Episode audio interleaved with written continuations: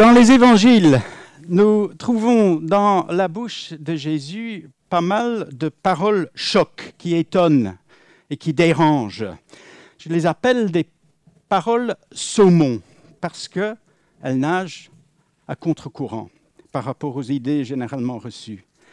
Par exemple, dans Luc chapitre 6 que nous avons vu la semaine dernière, dans ce qu'on appelle le sermon sur la plaine, nous avons regardé le sujet du bonheur selon Jésus. Et Jésus déclare ses disciples heureux dans toute une série de circonstances que normalement on n'associe jamais avec le bonheur.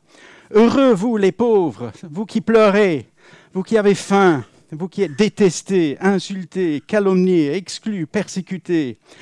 C'est vraiment un drôle de bonheur qui ne dépend pas des circonstances, ni même de nos sentiments.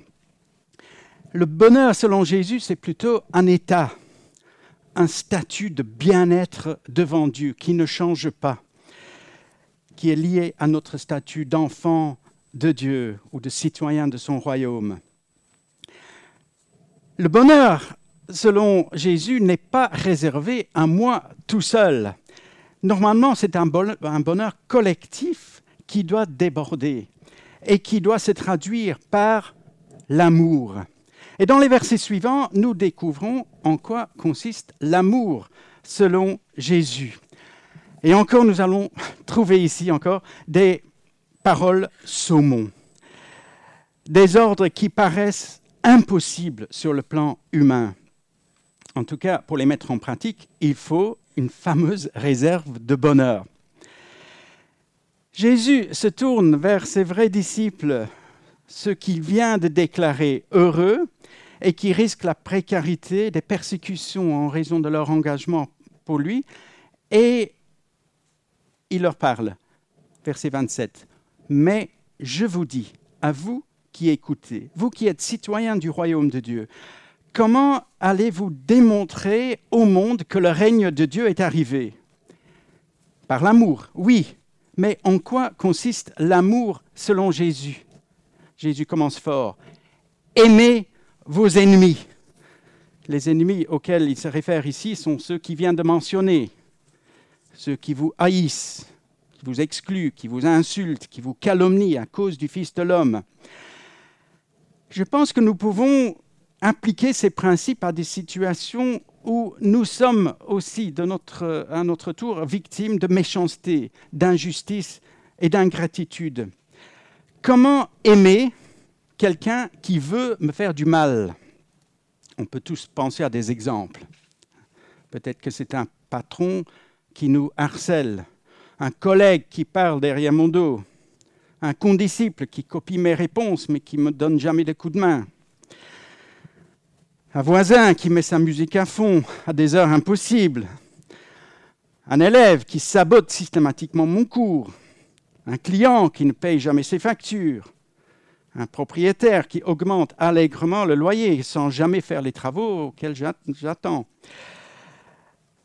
Quelqu'un même de ma propre famille ou de ma belle famille qui m'empoisonne la vie. Comment aimer un athée, par exemple, qui ne cesse de dénigrer mes croyances, ou un chrétien qui me juge et qui me fait des procès d'intention? Comment aimer nos ennemis? C'est intéressant que Jésus n'a pas honte de prononcer le mot ennemi. Et c'est peut-être utile d'abord de reconnaître à moi-même et devant Dieu que cette personne qui me fait du mal, je peux l'appeler un ennemi. Il faut dire les choses par leur nom. Et puis Jésus nous donne quelques pistes. Comment aimer nos ennemis? Faites du bien à ceux qui vous haïssent s'il est difficile de ressentir de la compassion envers quelqu'un qui me déteste, commençons par des actes. On peut lui tenir la porte, lui rendre un objet qu'il aurait laissé tomber? Dans Exode 23, verset 4, dans la loi de Moïse, il est marqué, Si votre ennemi a perdu son bœuf ou son âne, rendez-lui l'animal quand vous le trouvez. Bon, moi, je n'ai jamais perdu mon âne, j'en ai pas. Mais un jour, sans qu'on le sache, le portefeuille d'Ariel a passé la nuit dans un carton dehors sur le trottoir avec les poubelles. Et à 7 heures du matin, quelqu'un a sonné à notre porte. C'était notre voisin, avec qui nous avions été en froid depuis trois ans. Il venait nous apporter l'objet égaré. On peut dire que c'était un geste civique normal, mais ça a quand même mis de l'huile dans le moteur et tout doucement, les relations se sont apaisées. Proverbe 25, verset 21. Si ton ennemi a faim, donne-lui à manger. S'il a soif, donne-lui à boire. Quelqu'un qui a fait ça littéralement, c'était un des martyrs chrétiens du deuxième siècle, Polycarpe, évêque de Smyrne en Asie mineure, qui avait 86 ans. Et au moment où les agents publics sont venus chez lui pour l'emmener au stade pour être jugé et puis brûlé vif, il leur a dit s'il vous plaît, laissez-moi une heure pour prier, et pendant que je prie, asseyez-vous, servez-vous, mangez tout ce que vous voulez. Bon, il est quand même mort, mais les agents ont vraiment été étonnés et positivement impressionnés par son attitude. Et Jésus, quand des soldats sont venus l'arrêter avec des épées et des lances, et Pierre a voulu euh, le défendre en coupant l'oreille euh, du serviteur du grand prêtre, qu'est-ce que Jésus a fait? Il a guéri l'oreille de son ennemi. Même de petits gestes peuvent avoir de grandes conséquences. Il y a quelques années, j'ai appris que quelqu'un qui m'avait fait du mal dans le passé souffrait d'un cancer. C'était pas facile, mais je me suis dit, je peux au moins lui écrire une petite carte. Et je peux vous dire qu'en déposant l'enveloppe dans la boîte aux lettres, il y avait un grand poids d'amertume qui s'est levé de mon cœur. De tels gestes auxquels l'autre ne s'attend pas peuvent apaiser des tensions et amorcer le dialogue. Parfois, la personne ne réagit pas positivement. Elle pourrait questionner nos motivations. Mais ça, ce n'est pas notre problème. Notre responsabilité, c'est toujours de rechercher la paix dans la mesure où ça dépend de nous. Faites du bien à ceux qui vous haïssent. Ensuite, Bénissez ceux qui vous maudissent. Demandez à Dieu de leur faire du bien. Dites-leur du bien. Dites du bien d'eux. Pas facile. Mais si la personne se conduit mal, il faut se rappeler que tout être humain porte en lui l'image de Dieu. Dans la Bible, maudire quelqu'un, c'était prononcer une parole de condamnation qui pouvait mener à l'exclusion définitive de la communauté. Et à la fin du premier siècle de notre ère, des chrétiens d'origine juive qui continuaient à fréquenter des synagogues ont été exclus définitivement de toute la communauté. Comment? En fait, c'était les autorités juives qui ont décidé d'inclure dans la liturgie, dans les synagogues, une malédiction à l'encontre des Galiléens, sous-entendu des chrétiens. Donc, euh, forcément, c'était impossible pour un chrétien d'aller dans une, dans une assemblée où on prononçait cette, euh, cette malédiction. Malheureusement, à travers l'histoire, des chrétiens ont parfois agi de la même manière à l'encontre des Juifs, mais aussi les uns vis-à-vis des autres, en jetant des anathèmes à droite et à gauche. Mais d'après le Nouveau Testament, ça, ce n'est pas notre vocation. Pierre écrit, ne rendez pas mal pour mal, ni insulte pour insulte. Au contraire, bénissez, car c'est à cela que vous avez été appelés, afin d'hériter la bénédiction. Pratiquement, si j'insiste à une conversation où on dit du mal d'une personne absente, est-ce que je suis obligé d'ajouter des propos négatifs qui attisent la haine? Notre rôle n'est-il pas d'atténuer la colère avec des paroles constructives? Sur le plan humain, c'est difficile, je reconnais, d'où l'importance de la prière. Prier pour ceux qui vous maltraitent. Littéralement, priez au sujet de ceux qui vous maltraitent. Comment? Certains croyants de l'Ancien Testament priaient pour que Dieu rende aux méchants ce qu'ils méritaient. C'est vrai que Dieu est juste, et il vaut mieux prier pour que Dieu fasse justice plutôt que de faire justice soi-même. À la croix, Jésus s'en est remis au juste jugement de Dieu. Il n'a pas prononcé de malédiction sur ses bourreaux. Par contre, Jésus a prié. Comment est-ce qu'il a prié? Père, pardonne-leur, car ils ne savent pas ce qu'ils font. Moi, je n'ai pas de problème avec euh, la deuxième partie. Ils ne savent pas ce qu'ils font, mais pardonne-leur. Bon, je dois encore apprendre. Étienne, il a prié de la même manière, le premier martyr chrétien, juste avant d'être lapidé. Comment est-ce qu'il a prié? Seigneur, ne les charge pas de ce péché. Et sa prière a été exaucée merveilleusement pendant les mois qui ont suivi avec la conversion d'une personne qui était dans l'auditoire, c'était Saul de Tarse, touché par ce témoignage. Jésus nous invite donc à prier pour que nos adversaires changent d'attitude et qu'ils puissent trouver le pardon. Nous pouvons aussi prier pour notre propre attitude face à nos adversaires. Et parfois, en regardant l'attitude fautive de l'autre, ça nous renvoie à nous-mêmes. Et parfois, il y a des attitudes chez nous qui ne sont pas tout à fait euh, correctes. Il y a des choses à changer dans notre comportement, peut-être des choses qui vexent l'autre, qui provoquent l'autre, qu'il faut régler. Et si nous sommes persuadés d'être entièrement en droit, ce qui est rarement le cas, nous pouvons toujours demander la sagesse de Dieu pour gérer des situations compliquées, pour savoir comment réagir, que dire, que faire.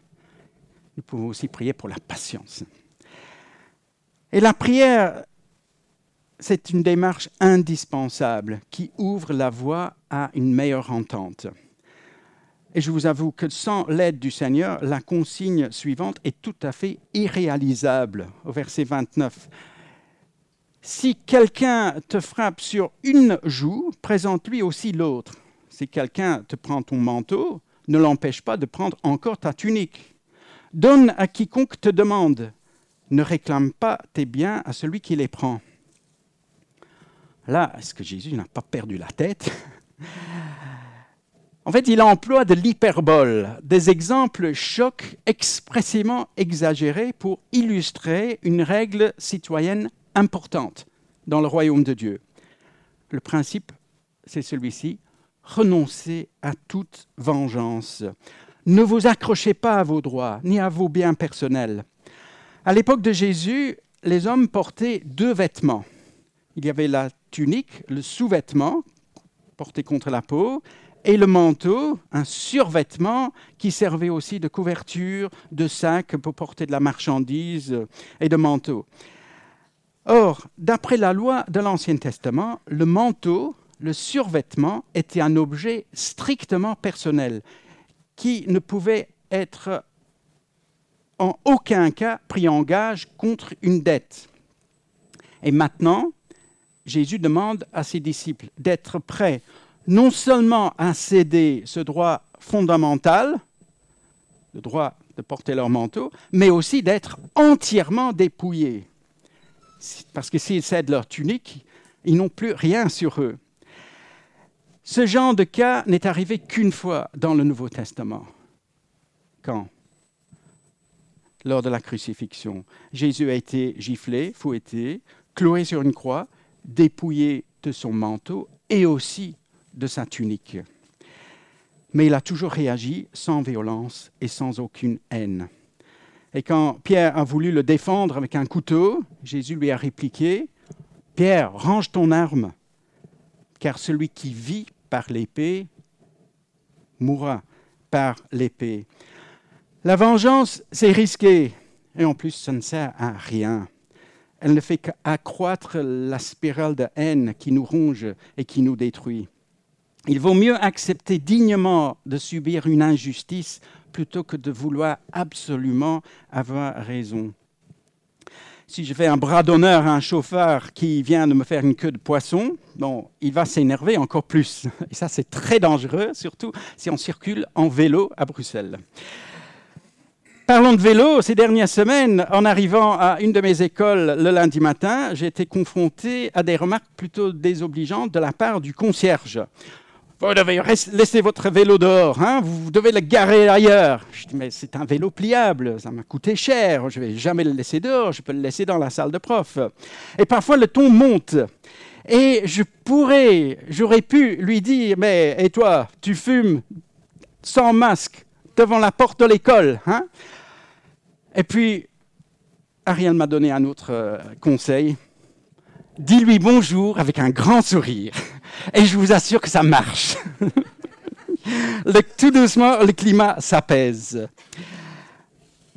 Soyons logiques. Si je ne suis pas d'accord avec la manière dont l'autre agit, dois-je faire comme lui? Il vaut mieux montrer qu'il y a moyen d'agir autrement. Paul écrit aux Romains au chapitre 12, Ne rendez à personne le mal pour le mal, recherchez ce qui est bien devant tous les hommes. Ne sois pas vaincu par le mal, mais vainqueur du mal par le bien. L'amour selon Jésus met fin à la spirale de haine qui empoisonne la vie à tout le monde. Aimez vos ennemis, renoncez à vos droits. Troisièmement, Jésus donne le conseil, Suivez la règle d'or. Ce que vous voulez que les hommes, y compris vos ennemis, fassent pour vous, faites-le pareillement pour eux. Ou inversement, ne fais à personne ce que tu n'aimerais pas subir. Moi, je n'aime pas qu'on me téléphone pour me rentrer dedans ou qu'on m'envoie un email incendiaire. Alors, si j'ai quelque chose de délicat à dire à quelqu'un, je m'efforcerai de le faire face à face. Je n'aime pas qu'on me juge sans écouter mon point de vue. Donc, à mon tour, je dois chercher à comprendre la manière de penser de l'autre. Et même si je ne suis pas d'accord avec lui, je peux au moins tenter de me mettre à sa place. J'aime bien que les gens soient indulgents avec moi, qu'ils ne me tiennent pas rigueur pour des choses que j'ai faites il y a 30 ans, qu'ils me donnent une deuxième chance, qu'ils pardonnent mes erreurs, qui soit attentionné. Eh bien, Jésus me dit, fais de même. Cette règle d'or nous encourage à être créatifs dans nos relations et à rechercher ce qui pourrait faire du bien à ceux que nous côtoyons, même ceux avec qui nous n'entendons pas, nous nous entendons pas. Pour certains juifs de l'époque de Jésus, la règle d'or signifiait simplement faites du bien à ceux qui vous font du bien. Il y avait un texte qui dit Donne à l'homme pieux, mais ne viens pas en aide euh, aux pécheurs. Que dit Jésus Pour lui, la règle d'or n'est qu'un minimum. C'est un point de départ. Si vous aimez seulement ceux qui vous aiment, pensez-vous avoir droit à une reconnaissance particulière? Les pécheurs aiment aussi leurs amis il est tout à fait normal de faire quelque chose, de, faire du bien à ceux qui sont gentils avec nous. Ce, serait criminel de faire autrement. Même les criminels, ils sont capables de solidarité et de compassion entre eux. Et si vous faites du bien seulement à ceux qui vous en font, pourquoi vous attendriez-vous à de la reconnaissance? Les pêcheurs n'agissent-ils pas de même? La convivialité, ça je peux trouver dans une équipe de rugby. La fraternité, je peux trouver dans une salle de professeurs, dans une école euh, laïque. Si vous prêtez seulement à ceux dont vous espérez être remboursés, quelle reconnaissance vous doit-on? Les pêcheurs aussi se prêtent entre eux pour être remboursés. Il n'y a pas que dans des églises que l'on pratique euh, l'action caritative. Alors, qu'est-ce que Jésus attend de ses disciples? Quelle est la marque distinctive des citoyens du royaume de Dieu? Verset 35. Mais vous, aimez vos ennemis, faites du bien et prêtez sans rien espérer. Donnez généreusement, sans vous décourager, sans attendre quelque chose en retour. Alors votre récompense sera grande et vous serez fils du Très-Haut, enfants de Dieu car il est bon pour les ingrats et pour les méchants. Soyez miséricordieux, plein de compassion, de patience, d'indulgence et de bonté, comme votre Père est miséricordieux. Voilà le trait caractéristique que Jésus recherche chez ses disciples et qui, qui doit caractériser les citoyens du royaume de Dieu. Devenez littéralement comme votre Père. L'amour de Dieu, notre Père céleste, nous sert à la fois d'objectif à viser, de modèle à suivre et aussi de moteur qui nous inspire et qui nous énergise jour après jour. Combien de fois dans l'Ancien Testament est-ce qu'on lit que Dieu a eu compassion pour les Israélites? Il est intervenu pour les secourir, pour leur pardonner. Et combien de fois est-il intervenu dans ma vie pour me secourir, pour me pardonner? Dans sa lettre aux Romains, Paul rappelle que c'était lorsque nous étions encore ennemis de Dieu, pécheurs et sans force, que Jésus est mort pour nous, afin de nous réconcilier avec Dieu. Et c'est justement en raison des compassions de Dieu, au chapitre 12, que Paul insiste sur l'amour envers les autres, un amour sincère et sans limite. Oui, mais je fais beaucoup d'efforts, je ne reçois jamais de merci. Que dit Jésus? Dieu est bon pour les ingrats et pour les méchants quand on voit les quantités phénoménales de produits alimentaires qui poussent dans les champs à travers le monde et qui sont disponibles en permanence dans les rayons et sur les marchés, je me dis, quelle abondance, quelle générosité. Dieu ne cesse d'envoyer le soleil et la pluie et de faire germer les semences année après année. Mais combien de personnes remercient Dieu pour sa générosité? Malgré notre ingratitude, Dieu continue d'être généreux avec l'humanité globalement. Alors que les hommes mettent des cloisons qui empêchent la distribution équitable des biens, la bonté de Dieu n'a pas de limite. Et voilà le défi pour nous. Devenez plein de compassion, comme votre Père est plein de compassion. Et lorsque nous devenons progressivement comme notre Père, nous confirmons notre statut d'enfant de Dieu et nous approfondissons notre relation avec lui. Et la récompense finale sera mille fois plus importante que toutes les privations que nous aurions pu subir sur cette terre. La section termine avec quelques applications pratiques et concrètes qui peuvent se, euh, résumer ainsi soyez généreux, dans tous les sens du terme. Généreux d'abord en ce qui concerne le pardon. Ne jugez pas et vous ne serez pas jugés, sous-entendu par Dieu. Ne condamnez pas et vous ne serez pas condamnés. Absolvez et vous serez absous. L'amour envers nos ennemis doit déboucher normalement, tôt ou tard, sur le pardon sur le refus d'en tenir rigueur à mon adversaire. Disais, voilà, je laisse tomber. Même si ça m'a fait mal, même si j'ai souffert, je vais renoncer à le poursuivre. Jésus n'est pas contre l'emploi du discernement face à la fausseté, face à la méchanceté, mais le chrétien n'a pas à usurper le rôle de Dieu. Ce n'est pas à nous de faire des procès d'intention, car Dieu seul connaît les motivations.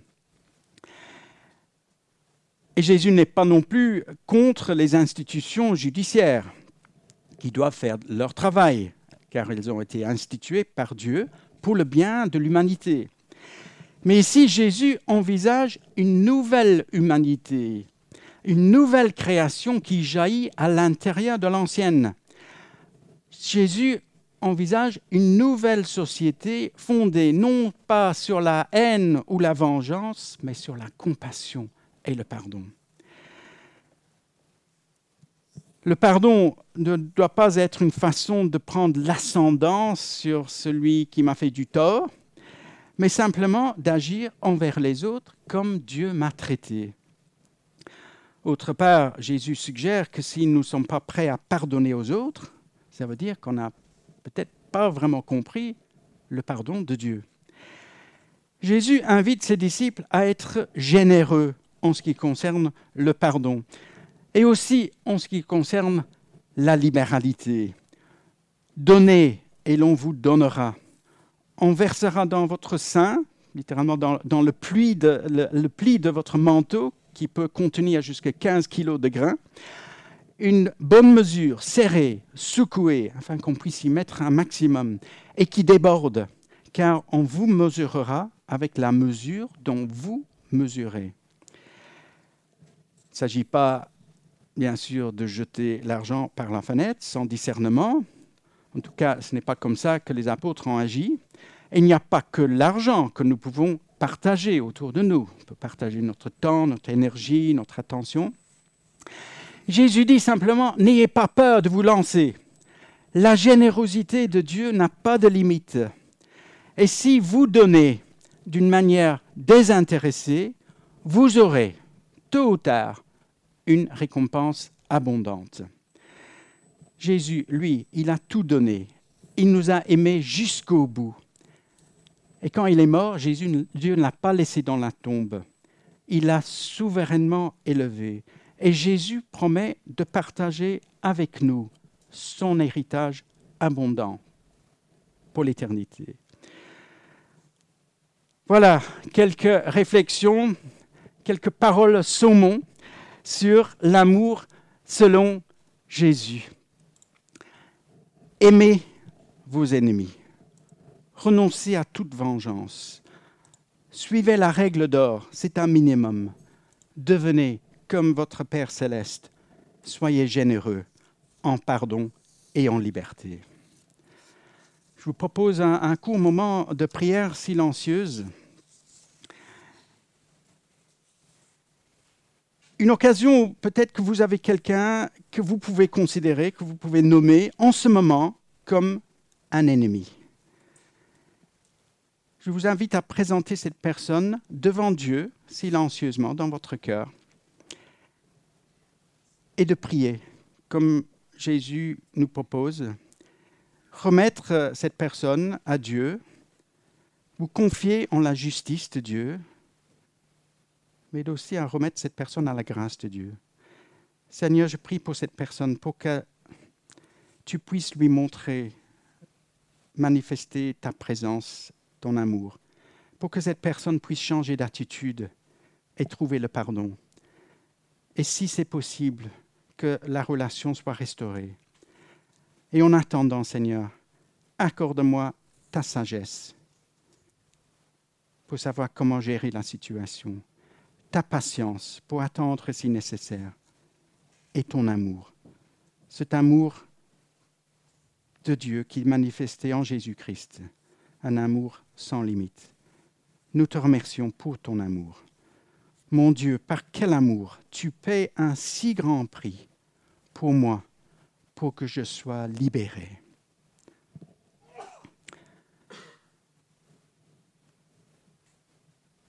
Je vous invite à chanter ces paroles. Mon Dieu, par quel